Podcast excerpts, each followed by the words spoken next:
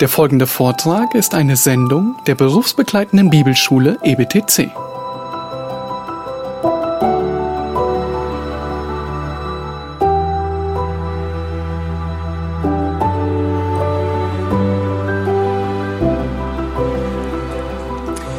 Ja, nach diesem äh, Exkurs über das Wie und Wozu des Bösen wenden wir uns jetzt wieder dem Text zu. Wir hatten bemerkt in Vers 6, wie der Satan erscheinen muss. Alle Engel erscheinen, auch der Satan unter ihnen. Und dann in Vers 7, der Herr sprach zum Satan, er beginnt den Dialog. Das heißt, alles geht von ihm aus. Alles geht von Gott aus. Er ist allem Erschaffenen, darum auch dem Widersacher, immer zuvor.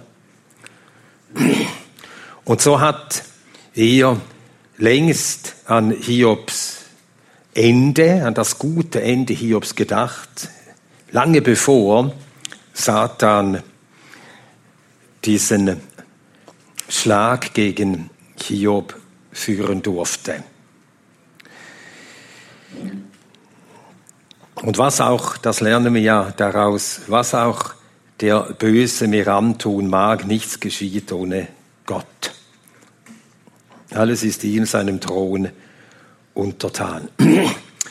Nun, der Satan, er antwortet dann darauf, Gott äh, verweist den, ihm, dem Widersacher, verweist den Widersacher auf Hiob im Vers 8 und spricht von Hiob als von seinem Knecht. Hast du Acht gehabt auf meinen Knecht? Das heißt, Hiob diente wirklich Gott. Er war ein Knecht des Herrn. Und er war rechtschaffen, gottesfürchtig, vollkommen, in, also ganz, ungeteilt ist gemeint, in seiner Hingabe an Gott. Und der Vers 9, das ist eben der Widersacher. Er kann nicht anders als widersprechen. Und so hinterstellt oder unterstellt er, er unterstellt, dass Hiob Gott nur diene aus Eigennutz, weil das für ihn ein gutes Geschäft ist. Er redet gut von Gott in dieser Welt, er nimmt Partei für Gott und dafür nimmt Gott Partei für ihn. Und so stellt er die Frage genau so, ist es umsonst, dass Hiob Gott fürchtet? Oder wie es die französische Übersetzung von Louis Segond übersetzt hat, est-ce d'une manière désintéressée que Job craint Dieu? Fürchtet Hiob Gott etwa ohne Eigennutz? Das meint der Teufel. Ist doch nur aus Eigennutz. Und so kennt der Teufel die Menschen, hat die Menschen lange genug beobachtet und das ist bei den Menschen so, aber er kennt die Herzen nicht und er täuscht sich bei Hiob. Hiob dient Gott nicht aus Eigennutz. Nun, was der Teufel tut, ist bezeichnend für ihn.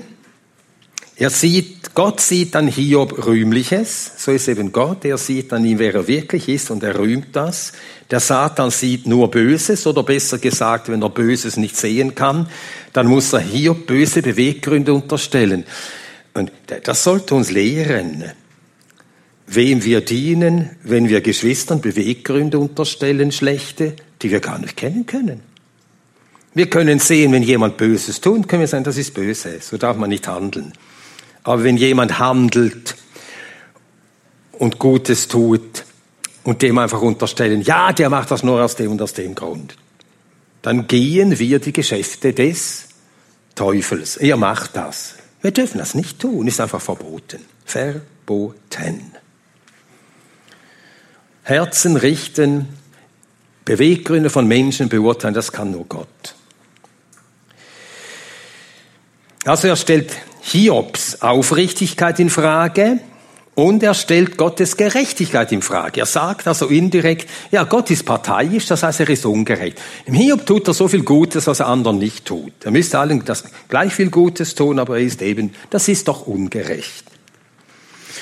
Nun ist es so, dass tatsächlich die Hauptgestalten im Buch Hiob, dass sie diese Gedanken alle auf ihre Weise auch äußern. Also diese Worte des Teufels finden ein Echo in den Freunden Hiobs und in Hiob selbst. Die Freunde Hiobs, die urteilen von ihrem Verständnis her, ohne etwas davon zu wissen, aber sie urteilen einfach, Hiob muss gesündigt haben.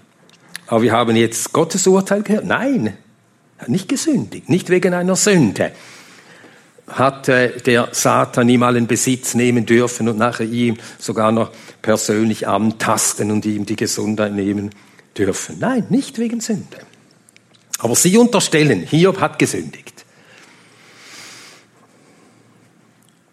Und Hiob selbst, da er schuldlos leidet, kann er nicht verstehen, wie Gott das zulassen kann. Und so beginnt er Gottes Gerechtigkeit in Frage zu stellen. So wie der Teufel auch Gottes Gerechtigkeit in Frage stellte, stellt auch Hiob selbst Gottes Gerechtigkeit in Frage. Das werden wir noch sehen. Und dann beschreibt der äh, Teufel, so wie er Hiobs Ergehen versteht, und sagt, hast du nicht ihn und sein Haus eingezäunt? Ja, Vers 10, hast nicht du selbst ihn und sein Haus und alles, was er hat, ringsum eingezäunt? Du hast ihn in einen eingehegten Garten gestellt, du schützest ihn. Ist es ein Wunder, dass Hiob Gott ergeben ist, wo es ihm ja nur gut geht? Ja, natürlich ist es ein Wunder. Das ist ein Wunder. Der Mensch war, wie der Satan ja, weiß, der Mensch war das erste Menschenpaar, war einmal wirklich in einem Garten, umhegt. Und hatte nur unvermischtes Glück genossen. Und doch waren sie von Gott abgefallen. Nun, dass Gott Hiob, äh, oder dass Hiob, ja, dass Hiob Gott liebt in einer Schöpfung, die und in, inmitten eines Lebens, das bei allem Segen, den er von Gott empfangen hat, trotzdem mühevoll ist. Es gibt kein Leben ohne Mühe. Auch das Leben der Gesegneten Gottes, mühevoll. Trotz eines mühevollen und mit Sorgen beladenen Lebens fürchtet und liebt Hiob Gott. Und das ist wirklich ein Wunder. Das ist ein Wunder der Gnade Gottes. Aber wir werden noch ein größeres Wunder jetzt gleich zu sehen bekommen. Satan meint also, wenn dem Hiob das jetzt genommen wird, dann wird er Gott garantiert absagen. Also wenn du ihn den Zaun einmal einreißt und lässt einmal hineinbrechen in seine wohlgeordnete Welt. Not, Leid, Unheil. Also strecke deine Hand einmal aus. Und er rechnet sich das so aus.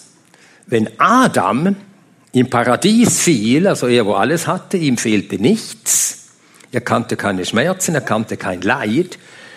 Und wenn er fiel und sich von Gott lossagte, dann wird Hiob sich erst recht, wenn ihm sein Besitz genommen wird und so sein Glück geraubt wird, dann wird er sich erst recht von Gott lossagen.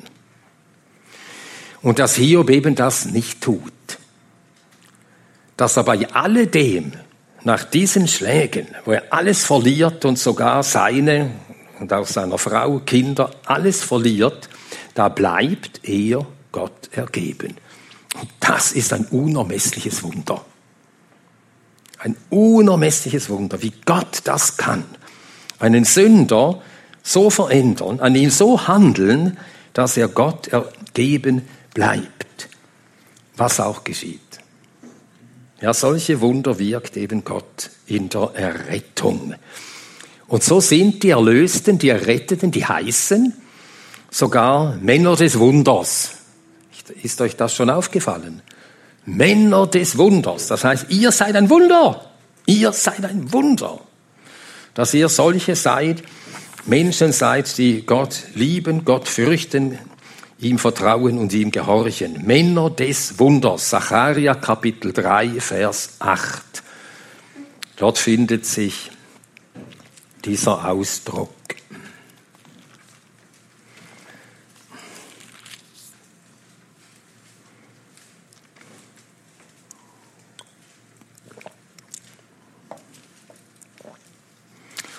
Sacharja 3, Vers 8. Höre doch, Josua, du hoher Priester, du und deine Gefährten, die vor dir sitzen, denn Männer des Wunders sind sie. Männer des Wunders.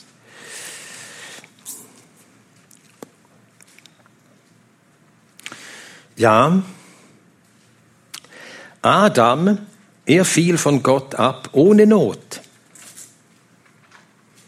Erlöste fallen nicht von Gott ab, bei aller Not, trotz aller Not.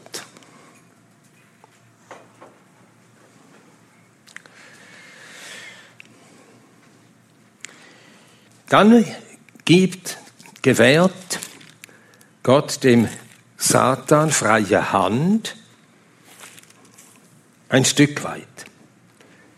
Vers 12, der Herr sprach zum Satan, siehe, alles, was er hat, ist in deiner Hand. Im Hebräischen verwendet man das Wort Hand auch für Gewalt. Die Hand jemandes heißt auch so viel die Gewalt jemandes. Er ist in deiner Hand, das heißt, er ist in deiner Gewalt. Die Formulierung kommt vor im Buch der Sprüche, Leben und Tod sind in der Gewalt der Zunge. Im Hebräischen steht wörtlich, Leben und Tod sind in der Hand der Zunge. Also in der Hand sein heißt in der Gewalt jemandes sein. Aber nur sein Besitz.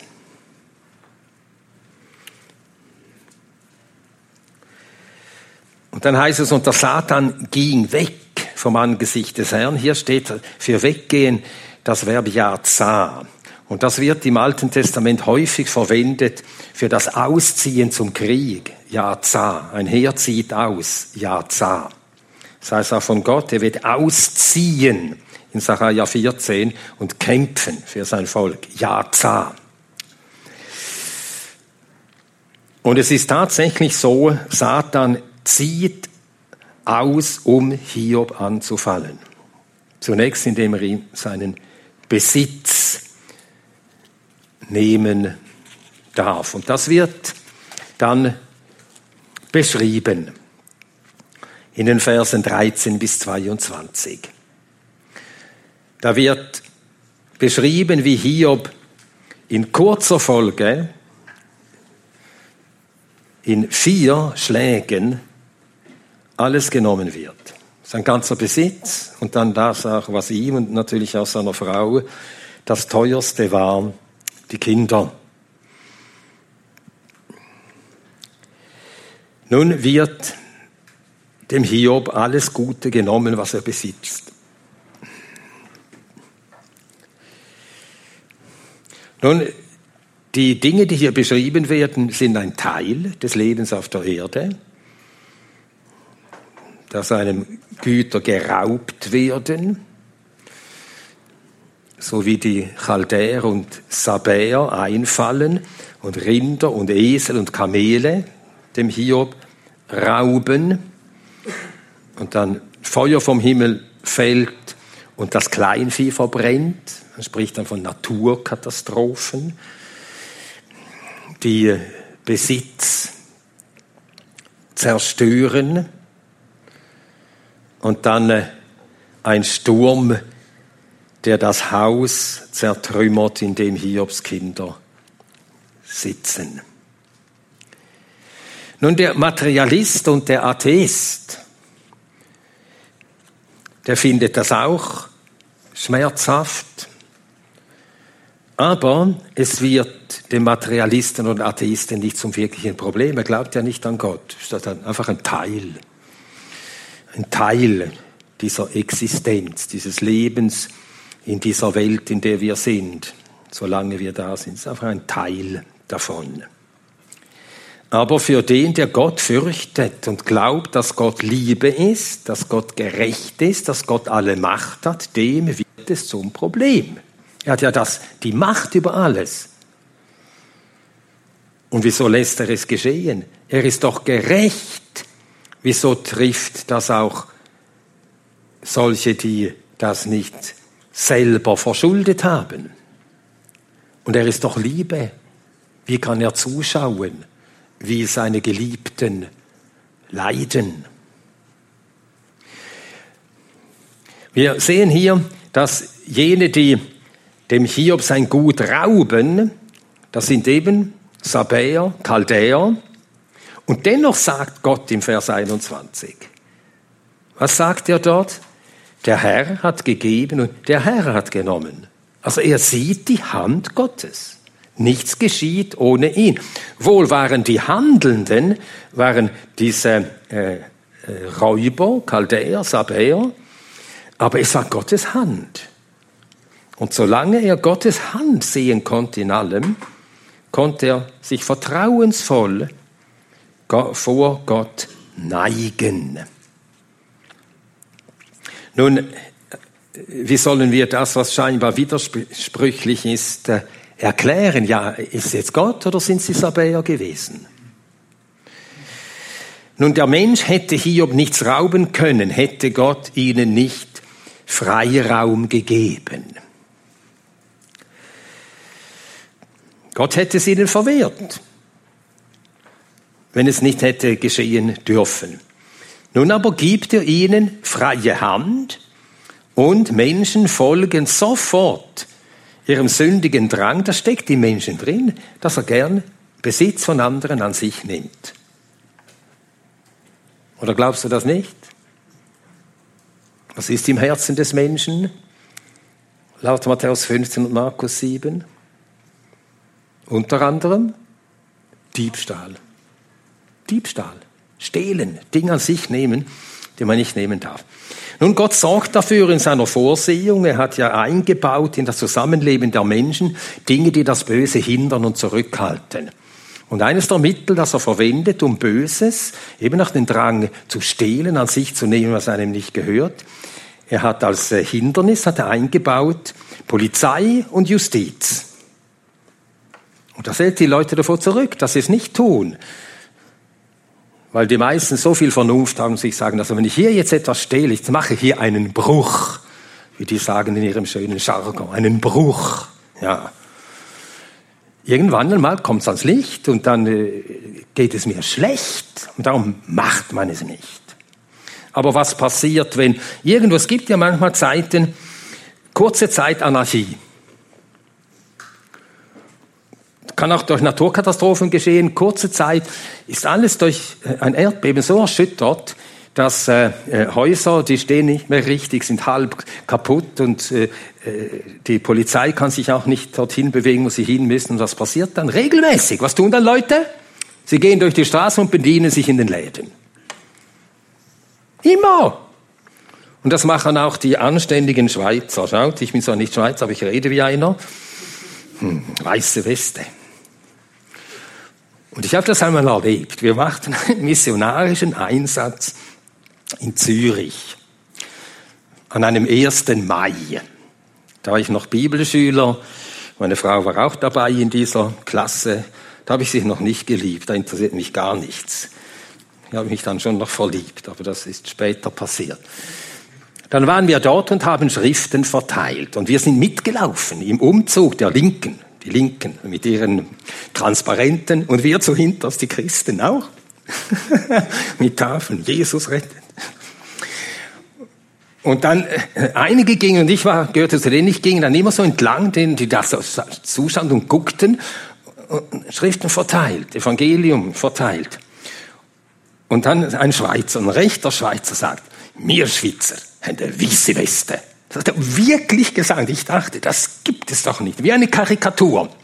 Wir Schweizer haben eine weiße Weste. Geben Sie das diesen da, diesen Linken, diesem Abschaum. Die brauchen das. Ja, ja das mit der äh, weißen äh, Weste, die wir meinen, äh, wir äh, hätten sie. Nein. Und was taten solche Schweizer an? Äh, von sich selbst überzeugte, anständige Schweizer, gute Staatsbürger, treue Steuerzahler. Da gab es vor sehr vielen Jahren ein schweres Flugzeugunglück und das ist in einem Wald. Ist dieses Flugzeug abgestürzt, war ein Wrack da, alle umgekommen. Und was passierte dann? Dann sind eben solche Schweizer in weißer Weste hingegangen und haben die Leichen gefleddert. Ja. Ja. Das konnte man mal zulangen. Das ist im Herzen des Menschen drin. Sobald das Zurückhaltende, sobald Gott das einmal lockert, eine Zeit lang, kurze Zeit an irgend, nur an einem bestimmten kleinen Ort, ist gerade niemand da, keine Polizei, hat keine Folgen, man geht hin lang zu. Ja, und so ist eben das Böse im Menschen. Es ist immer drin, immer bereit, sich zu äußern, aber Gott hält es zurück in seiner Gnade, in seiner Güte, in seiner Vorsehung. Und weil er das tut, ist menschliches Leben untereinander auch erträglich. Er hat auch andere, auch andere, wenn wir sagen dürfen, Mechanismen eingebaut, die das Böse zurückhalten. Und jetzt lässt Gott hier einmal einfach Freiraum. Und sofort schlagen Leute zu, ah, das sind viele, das sind große Herden, das sind Kamele, da ist Kleinvieh. Das haben die längst begehrt und jetzt können sie mal. Und sie langen zu. Und so lenkt eben Gott auch das Böse. Gott selber hat ihnen diesen bösen Trieb nicht eingegeben. Ist auch nicht nötig. Er ist ja von selbst schon da, im Sünder. Sondern er muss ihm nur Freiraum lassen.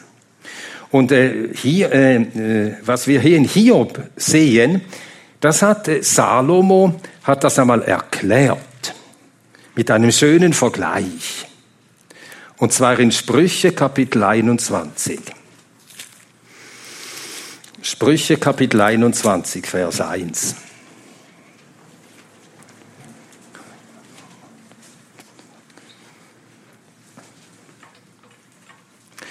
Sprüche 21, Vers 1. Wasserbächen gleicht das Herz eines Königs in der Hand des Herrn. Wohin immer er will, neigt er es. Salomo sagt also, der Herr lenkt die Herzen der Könige so, wie man Wasserläufe lenkt. Nun, jetzt dürfen wir nicht an die Bächlein denken, die bei uns durch die Landschaft fließen, obwohl das gleiche Prinzip dort gilt. Aber dort ist es, äh, ist es nicht so äh, ersichtlich. Der Vergleich, den Salomo verwendet.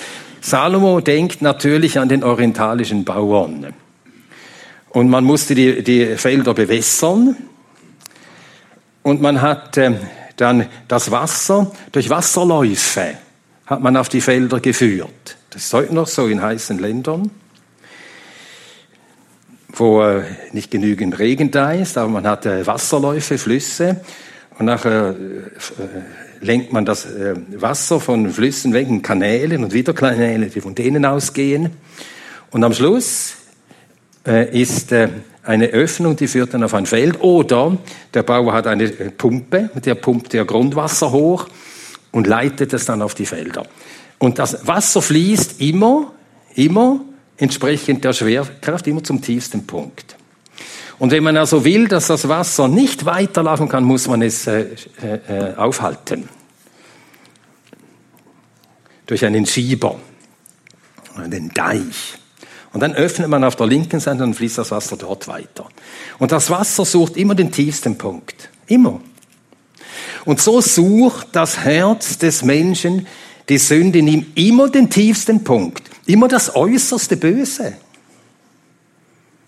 Und irgendwann einmal müssen wir lernen, das zu glauben. So ist unser Herz.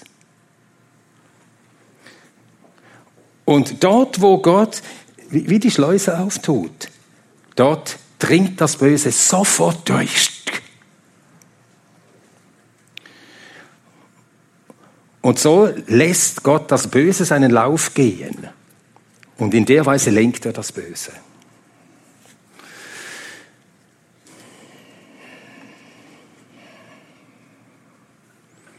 Nun, der Sünder muss nie gedrängt werden, das Böse zu tun. Er tut es mit Willen und mit Lust. Das sagt Jakobus 1, Vers 14. Der Mensch wird versucht und verführt zur Sünde durch die Lust, die in ihm ist. Und so ist der, darum ist der Sündigende, wie es hier die Chaldäer und die Sabäer waren, obwohl sie die Handelnden waren, obwohl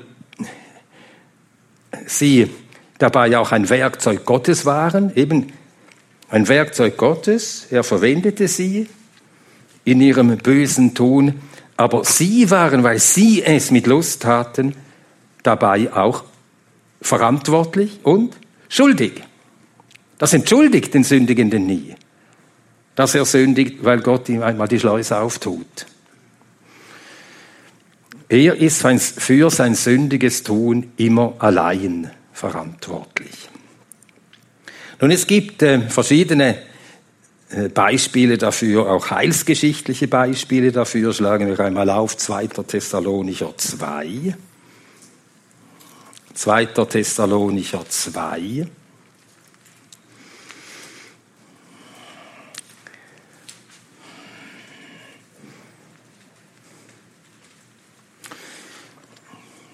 Hier spricht Paulus vom Menschen der Sünde. Lasst euch von niemand auf irgendeine Weise verführen, denn dieser Tag kommt nicht, es sei denn, dass zuerst der Abfall komme und offenbart werde der Mensch der Sünde, der Sohn des Verderbens, der widersteht und sich erhöht über alles, was Gott heißt oder verehrungswürdig ist, so dass er sich in den Tempel Gottes setzt und sich selbst darstellt, dass er Gott sei. Das ist der Antichrist. Und dann Vers 6, jetzt wisst ihr, was zurückhält. Ah, Gott hält das noch zurück. Der Drang ist die ganze Zeit schon da. Der Drang. Aber Gott hält zurück. Jetzt wisst ihr, was zurückhält, damit er zu seiner Zeit offenbar wird. Denn schon ist das Geheimnis der Gesetzlosigkeit wirksam, das ist immer da, immer wirksam, nur ist jetzt der, der zurückhält, bis er aus dem Weg ist. Und dann wird er gesetzlos offenbar werden. Gott hält das eben so lange zurück, bis der Zeitpunkt da ist, wann es offenbar werden muss. Und dann nimmt er das Zurückhaltende weg und sofort steigt es hoch. Und tut das äußerste Böse, nämlich selber Gott sein wollen. Ich bin Gott, alles muss mich anbeten. Das ist das äußerste Böse, das man tun kann. Und dann sehen wir das auch in Offenbarung Kapitel 20. Offenbarung 20, wir sehen es auch am Urheber der Sünde, am Teufel. Offenbarung 20, 1 bis 3. Der Teufel wird gebunden, so dass er nicht ausgehen kann und die Nationen verführen kann. Das steht im Vers 3. Der Engel wirft den Satan in den Abgrund, schloss zu, versiegelte über ihm, also kettete ihn, warf ihn in den Abgrund, schloss zu, versiegelte über ihm, damit er nicht mehr die Nationen verführe. Und dann Vers 7, wenn die tausend Jahre vollendet sind, wird der Satan losgelassen. Mach mal die Tür auf, was tut er? Das alte Geschäft. Immer das Böse, das in ihm ist, sobald Freiraum ist, wird sofort in diesen Freiraum hineingestoßen. Nach den tausend Jahren wird der Satan aus seinem Gefängnis losgelassen werden und wird ausgehen und die Nationen verführen. Ja. Und so lenkt Gott das Böse eben, wie man Wasserläufe lenkt. Deiche, kann es nicht mehr weiter fließen, öffnen, dann fließt es wieder. Und sucht den tiefsten Punkt. Ja, es fällt Feuer Gottes auf die Erde. Feuer ist ziemlich sicher Blitz gemeint. Blitze heißen auch Feuer, gerade im Buch Hiob.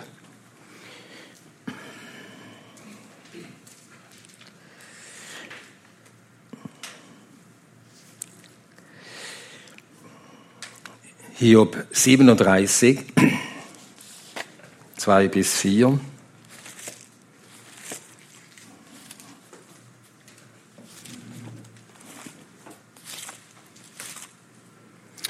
Hiob 37, 2 bis 4.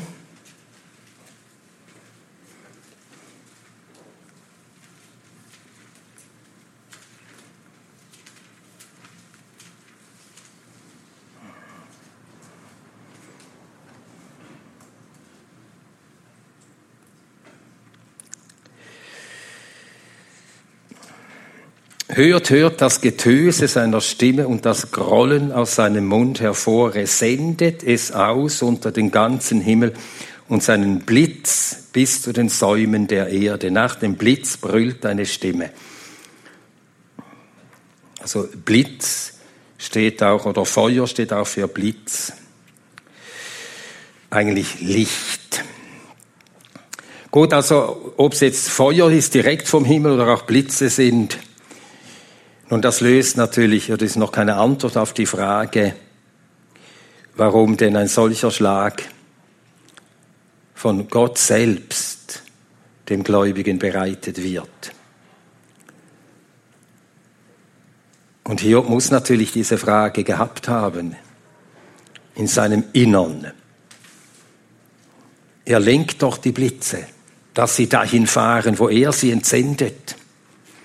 Hiob 37, Vers 12. Hiob 37, 12.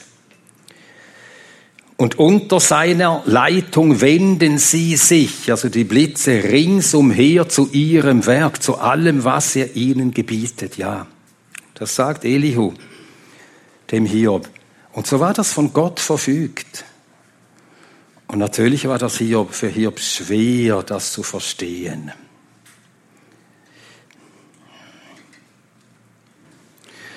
Und dann noch schwerer wird ihm dann gewesen sein, das zu verstehen. Ein starker Wind stößt ans Haus, es stürzt ein und die jungen Leute werden unter den Massen begraben und sterben. Und dabei müssen wir aus allem, was Gottes Wort über Wind und Wetter sagt, folgern, es ist Gott, der die Winde lenkt und sendet. Wir haben viele Stellen, die das bezeugen. Sprüche 30, Vers 4. Sprüche 30, Vers 4.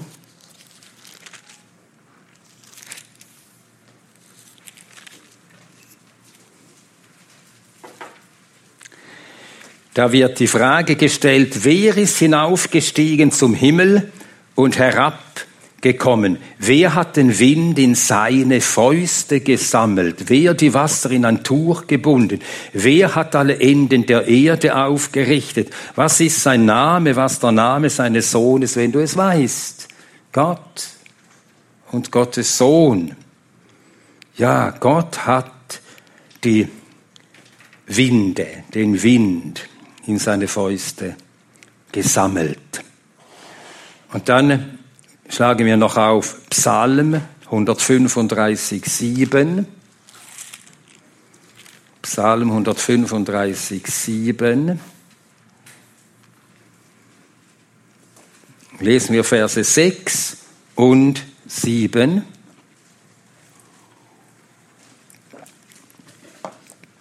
Psalm 135, 6 und 7. Alles, was dem Herrn gefällt, tut er in den Himmeln und auf der Erde, in den Meeren und in allen Tiefen. Der Dünste aufsteigen lässt vom e- Ende der Erde, der Blitze macht zum Regen, der den Wind herausführt aus seinen Vorratskammern. Er macht das. Und darum sagt Hiob ganz zu Recht, der Herr hat genommen. Er sieht Gottes Hand darin. Und das müssen wir an Hiob wirklich bewundern. Denn es sind drei Dinge, die Hiobs Schmerz groß machen. Drei Dinge. Er leidet ohne Schuld, also ohne unmittelbare Schuld. Er leidet ohne Schuld. Erstens. Zweitens, sein Leiden kommt unverhofft, ganz plötzlich. Alles an einem Tag. Und drittens, er fällt aus großer Höhe. Wir hatten ja einleitend gelesen, wer Hiob war, wie er war, wie seine Familie war und dann sein ganzer Besitz. Und damit war er größer als alle äh, Männer des Ostens. Gott hat ihn hoch erhöht. Er fällt aus großer Höhe.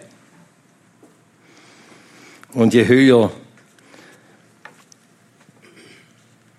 man erhoben wird und desto tiefer ist der Fall und damit umso größer der Schmerz. Wenn ich hier von diesem äh, Podest hier hinunterspringe, das macht nicht viel, macht einfach, da würde ich aufs Dach steigen und hinunterspringe, dann schmerzt das anders. Ja, großer Schmerz und entsprechend lesen wir von Hiob, er zerriss sein Gewand. Ja, der Knecht Gottes, wer Gott fürchtet und Gott liebt, ist nicht ein empfindungsloser Mensch, der keine Schmerzen spürt, sondern er empfindet tief. Der Christ ist kein Stoiker oder ein Buddha, dessen Ideal es ist, nichts zu empfinden. Nein, er ist ein Knecht Gottes, der tief und tief fühlt und heftig leidet. Und entsprechend zerreißt er sein Gewand aus Ausdruck des Schmerzes und schert sein Haupt. Und das Große an ihm ist nicht, dass er diesen Schmerz nicht empfindet, dass er über diesen Schmerz erhaben wäre, sondern dass er in seinem Schmerz Gott die Ehre gibt. Das ist das Große an ihm. Er schor sein Haupt, wie man im Orient zu tun pflegte, um Schmerz und Trauer auszudrücken. Ja, wir müssen die Antwort Hiobs auf sein Unglück bewundern. Er bekennt, dass Gott ihm alles Gute gegeben hat und er, der es ihm gegeben hat, dass er, wenn er es nehmen will, dass das auch recht ist. So wie er ohne Besitz auf die Erde gekommen war, er bekennt, so werde ich ohne Besitz von der Erde wieder scheiden. Und das war nicht etwa Ausdruck bloß von Fatalismus, von Schicksal, von einem Unabwendbaren, an das glaubten die alten Griechen, an die Ananke, Nein, wir glauben nicht an das Schicksal, sondern wir glauben an den lebendigen Gott, der alles fügt, ihm zur Ehre und den Seinen zum Heil.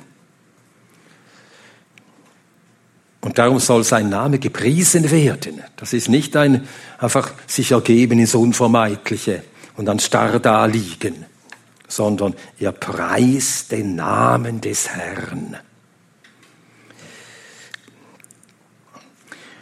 Und damit bewies jetzt Hiob, dass er Gott nicht deshalb diente, weil es ihm einen Vorteil brachte. Und damit ist die Lüge Satans. Auch die Unterstellung, die er Gott gegenüber machte, Gott sei ungerecht. Die Unterstellung, die er gegenüber Hiob machte, er diene Gott nur als Eigennutz. Diese Lüge ist vor dem versammelten himmlischen Rat, vor Gott und allen Engeln widerlegt. Und das hat Gott geehrt. Das hat ihn verherrlicht. Hier ist ein Werk Gottes. Und an ihm konnte man ablesen etwas von der Gnade, von der Weisheit, von der Macht Gottes, dass Gott so an einem Menschen hat wirken können, dass er so reagiert. Und Hiob bewies mit seiner Antwort auch, dass er wusste, das Leben des Menschen besteht nicht in seiner Habe, sondern in etwas unendlich Höherem. Worin besteht denn das wahre Leben des Menschen? Nicht in seiner Habe, sondern, in der rechten Beziehung zu Gott. In der rechten Beziehung zu Gott. Und hier sehen wir hier, wie er das zum Ausdruck bringt. Die einzig rechte Beziehung zu Gott. Alles kommt von dir. Alles verdanke ich dir. Du bist Herr. Und du bist der Gott, der im Himmel ist, von dem es heißt, unser Herr ist in den Himmeln. Was ihm gefällt, das tut er. Was du tust, was dir gefällt, ist gut. Denn du bist gut.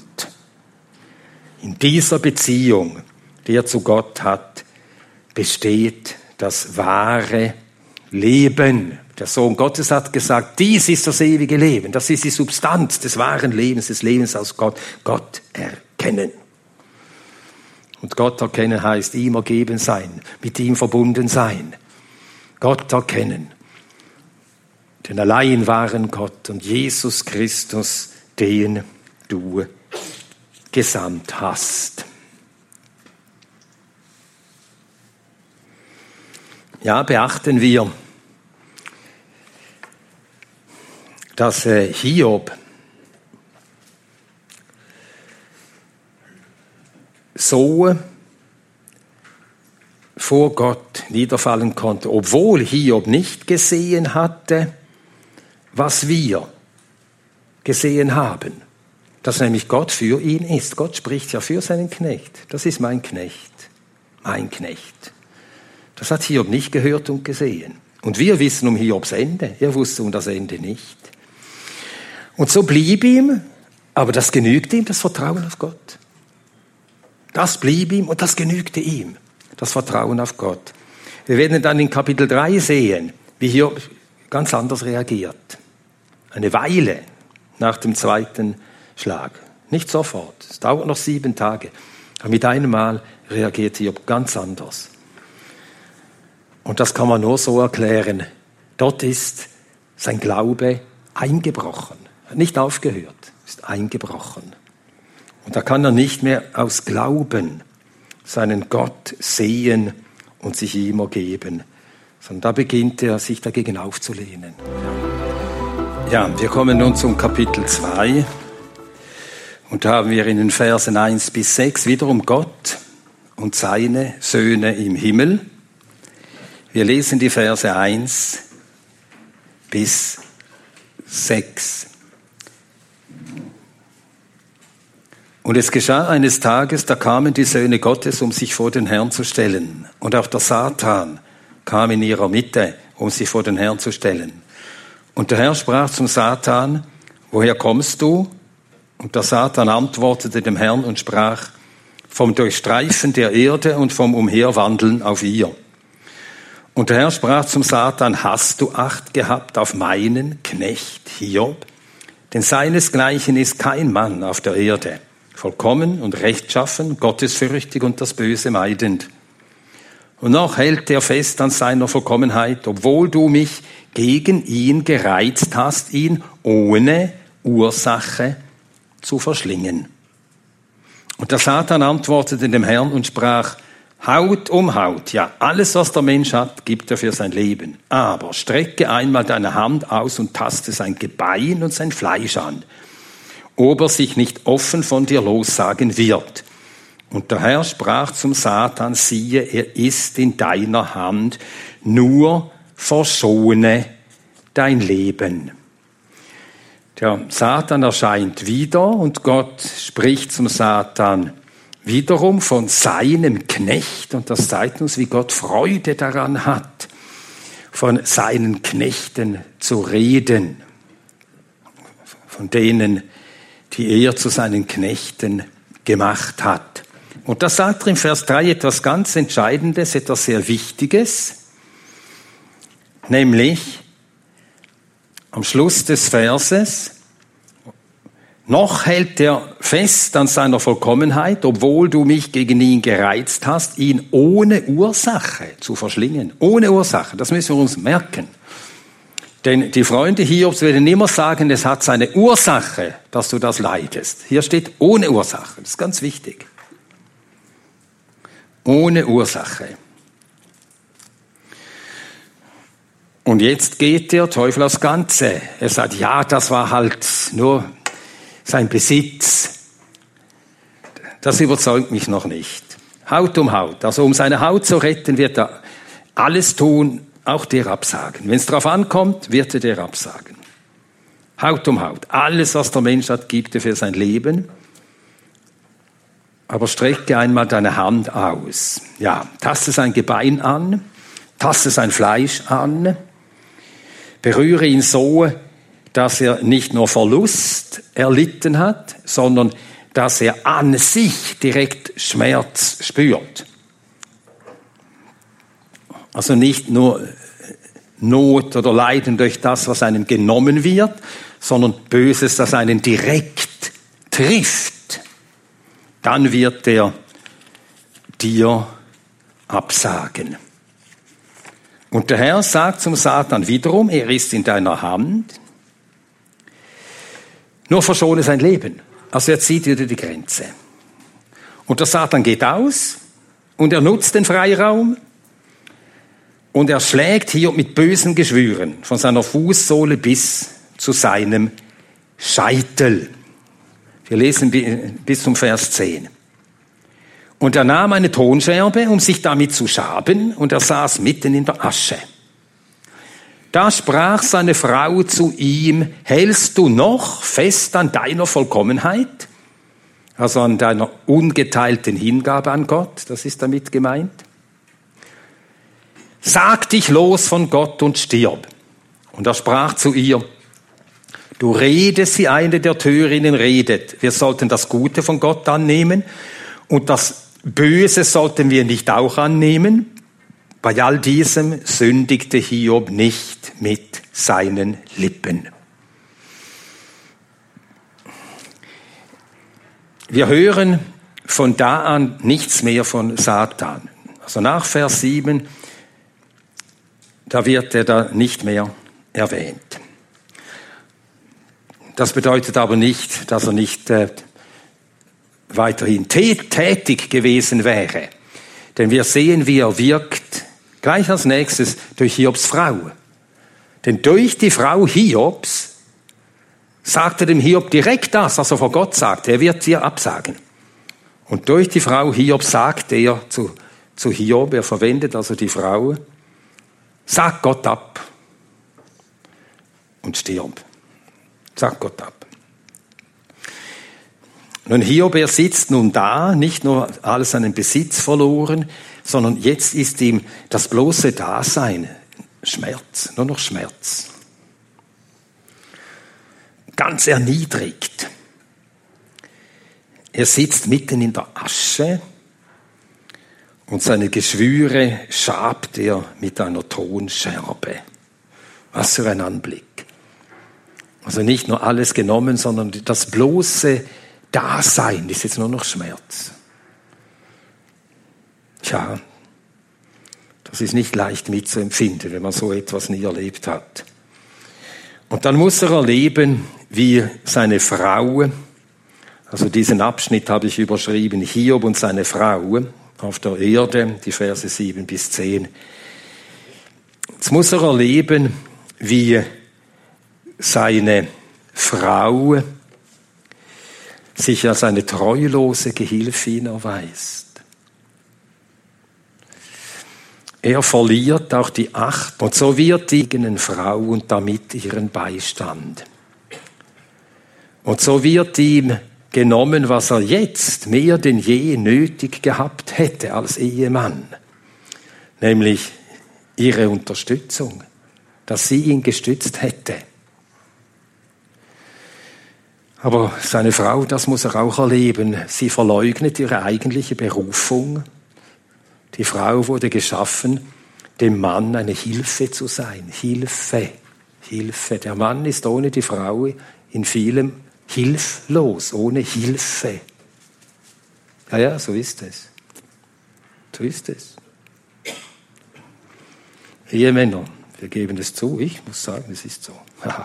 Ohne meine Frau. Ja. Und sie hätte seine Hilfe sein sollen. Aber jetzt sagt sie ihm genau das, was der Satan will. Sag Gott ab, sag ab. Das ist zu viel. Zu viel ist zu viel. Und wir müssen sie auch verstehen. Als ihr Mann alles verlor, verlor sie ja auch alles. Und es wird von Hiob gesagt, seine Söhne und Töchter, aber das waren ja auch ihre Söhne und Töchter. Sie hatte sie mit Schmerzen getragen oder mit, und, äh, mit, oder mit Beschwerden, so müssen wir sagen, getragen und mit großen Schmerzen geboren und nachher mit viel Tränen und Kummer erzogen. Das waren ja auch ihre Kinder. Und ihr wurde es zu viel. Und so sagt sie dem Hiob, sag Gott ab. Nun, obwohl wir sie verstehen, wir verstehen sie, dennoch muss man ihre Worte tadeln. Das hätte sie nicht sagen dürfen. Aber auch das muss Hiob hinnehmen aus Gottes Hand. Auch das muss er hinnehmen aus Gottes Hand. Und wie er äh, antwortet auf diese Worte seiner Frau, beachtet, du redest wie eine der Türinnen. Wir müssen seinen Takt bewundern. Er sagt nicht du Törin, denn das war sie nicht. Aber jetzt redete sie wie eine. Das ist ein Unterschied. Ob man jemand sagt, du Tor, oder ob man ihm sagt, äh, du redest jetzt wie ein Tor, so solltest du nicht reden. Das, das muss man, darf man auch sagen. Ja. Und dann stellt er diese Frage. Wir sollten das Gute von Gott annehmen und das Böse sollten wir nicht auch annehmen. Also böse im Sinn von, dass das schmerzt, dass das unwillkommen ist, auch das Unglück. Wir nehmen das Glück aus seiner Hand. Sollten wir dann nicht auch das Unglück aus seiner Hand nehmen? Ja, Paul Gerhard, er fragt in der fünften Strophe des von ihm gedichteten christlichen Freudenliedes, christliches Freudenlied. Da heißt es, Gott hat mich bei guten Tagen oft ergetzt, sollte ich jetzt nicht auch etwas tragen? Ja, das ist eine wichtige Wahrheit. Und sie führt am Ende dazu, ob wir anerkennen, dass Gott Gott ist. Und dass er das Recht hat, mit dem Seinen zu verfahren, wie es ihn gut dünkt. Lesen wir dazu Jesaja 45, Verse 6 und 7. Jesaja 45, Verse 6 und 7.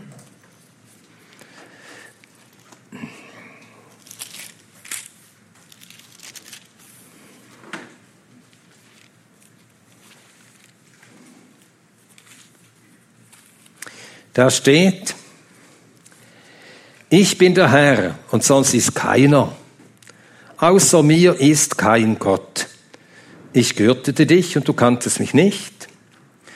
Damit man vom Aufgang der Sonne und von ihrem Niedergang her wisse, dass außer mir gar keiner ist. Ich bin der Herr und sonst ist keiner der ich das Licht bilde und die Finsternis schaffe, den Frieden mache und das Unglück schaffe. Ich, der Herr, bin es, der dies alles wirkt.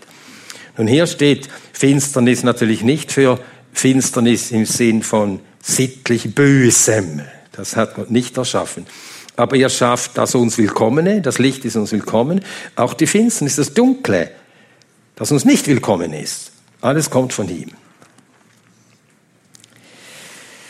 Er macht beides. Ja, und er ist der Erschaffer aller Dinge, der Erschaffer der Menschen. Er ist der Hohe, der Erhabene und der uns auch keine Rechenschaft schuldet. Und das haben wir nicht so gern. Und Hiob, er will auch von Gott Erklärungen dafür. Hiob fragt wiederholt, in seinen Klagen fragt er Gott, warum, warum, warum. Und Gott wird ihm nicht darauf antworten. Nicht auf ein einziges Warum wird er antworten. Nein, Gott lässt sich von uns nicht ausfragen. Er ist Gott. Gott müsste aufhören, Gott zu sein, wenn er das zuließe. Er ist Gott. Tja, und das ist eine Wahrheit, die uns von Natur nicht willkommen ist. Spurgeon hat einmal in einer Predigt über Matthäus 20, Vers 15, das ist jenes Gleichnis von den Arbeitern im Weinberg, wo dieser Satz steht, der Herr des Weinberges sagt, darf ich mit dem meinen nicht tun, wie es mir gefällt? Also eben auch dem vollen Lohn geben, der es nicht verdient. Darf ich das nicht tun? Doch. Ihm gehört ja der Weinberg. Er darf auch über die Maßen Gutes geben und tun, unverdient. Und er darf auch heimsuchen mit Unwillkommenem. Ja, jetzt also Spurgeon, es gibt keine Lehre, die von den Weltmenschen mehr gehasst wird, keine Wahrheit, die so wie ein Fußball herumgetreten wird, wie die großartige, Verwunderung weckende, aber allergewisseste Lehre von der Souveränität des unendlichen Herrn, von der Oberhoheit des unendlichen Herrn. Die Menschen erlauben es Gott überall zu sein, nur nicht auf seinem Thron. Sie lassen ihn ruhig in seiner Werkstatt die Sterne und die Welten formen. Er mag auch gern im Armenhaus seine reichen Gaben verteilen. Sie erlauben ihm, die Erde zu tragen und ihre Säulen aufrecht zu halten oder die Wogen des allzeit bewegten Meeres zu beherrschen. Wenn sich aber Gott auf seinen Thron setzt, knirschen seine Geschöpfe mit den Zähnen. Und wenn wir einen auf seinem Thron sitzenden Gott verkündigen, der das Recht hat, mit dem Seinen zu tun, wie ihm gefällt, seinen Geschöpfen zuzuteilen, wie und was ihm wohlgefällt, dann beginnt man zu zischen und uns zu verwünschen. Dann hat man keine Ohren mehr für unsere Botschaft, denn ein Gott auf seinem Thron ist nicht ein Gott nach ihrem Geschmack. Ja, mit diesem Bekenntnis hat Hiob Gott die Ehre gegeben. Haben wir das Gute von ihm empfangen, wollen wir auch das Unwillkommene aus seiner Hand annehmen. Bei diesem allem sündigte Hiob nicht mit seinen Lippen.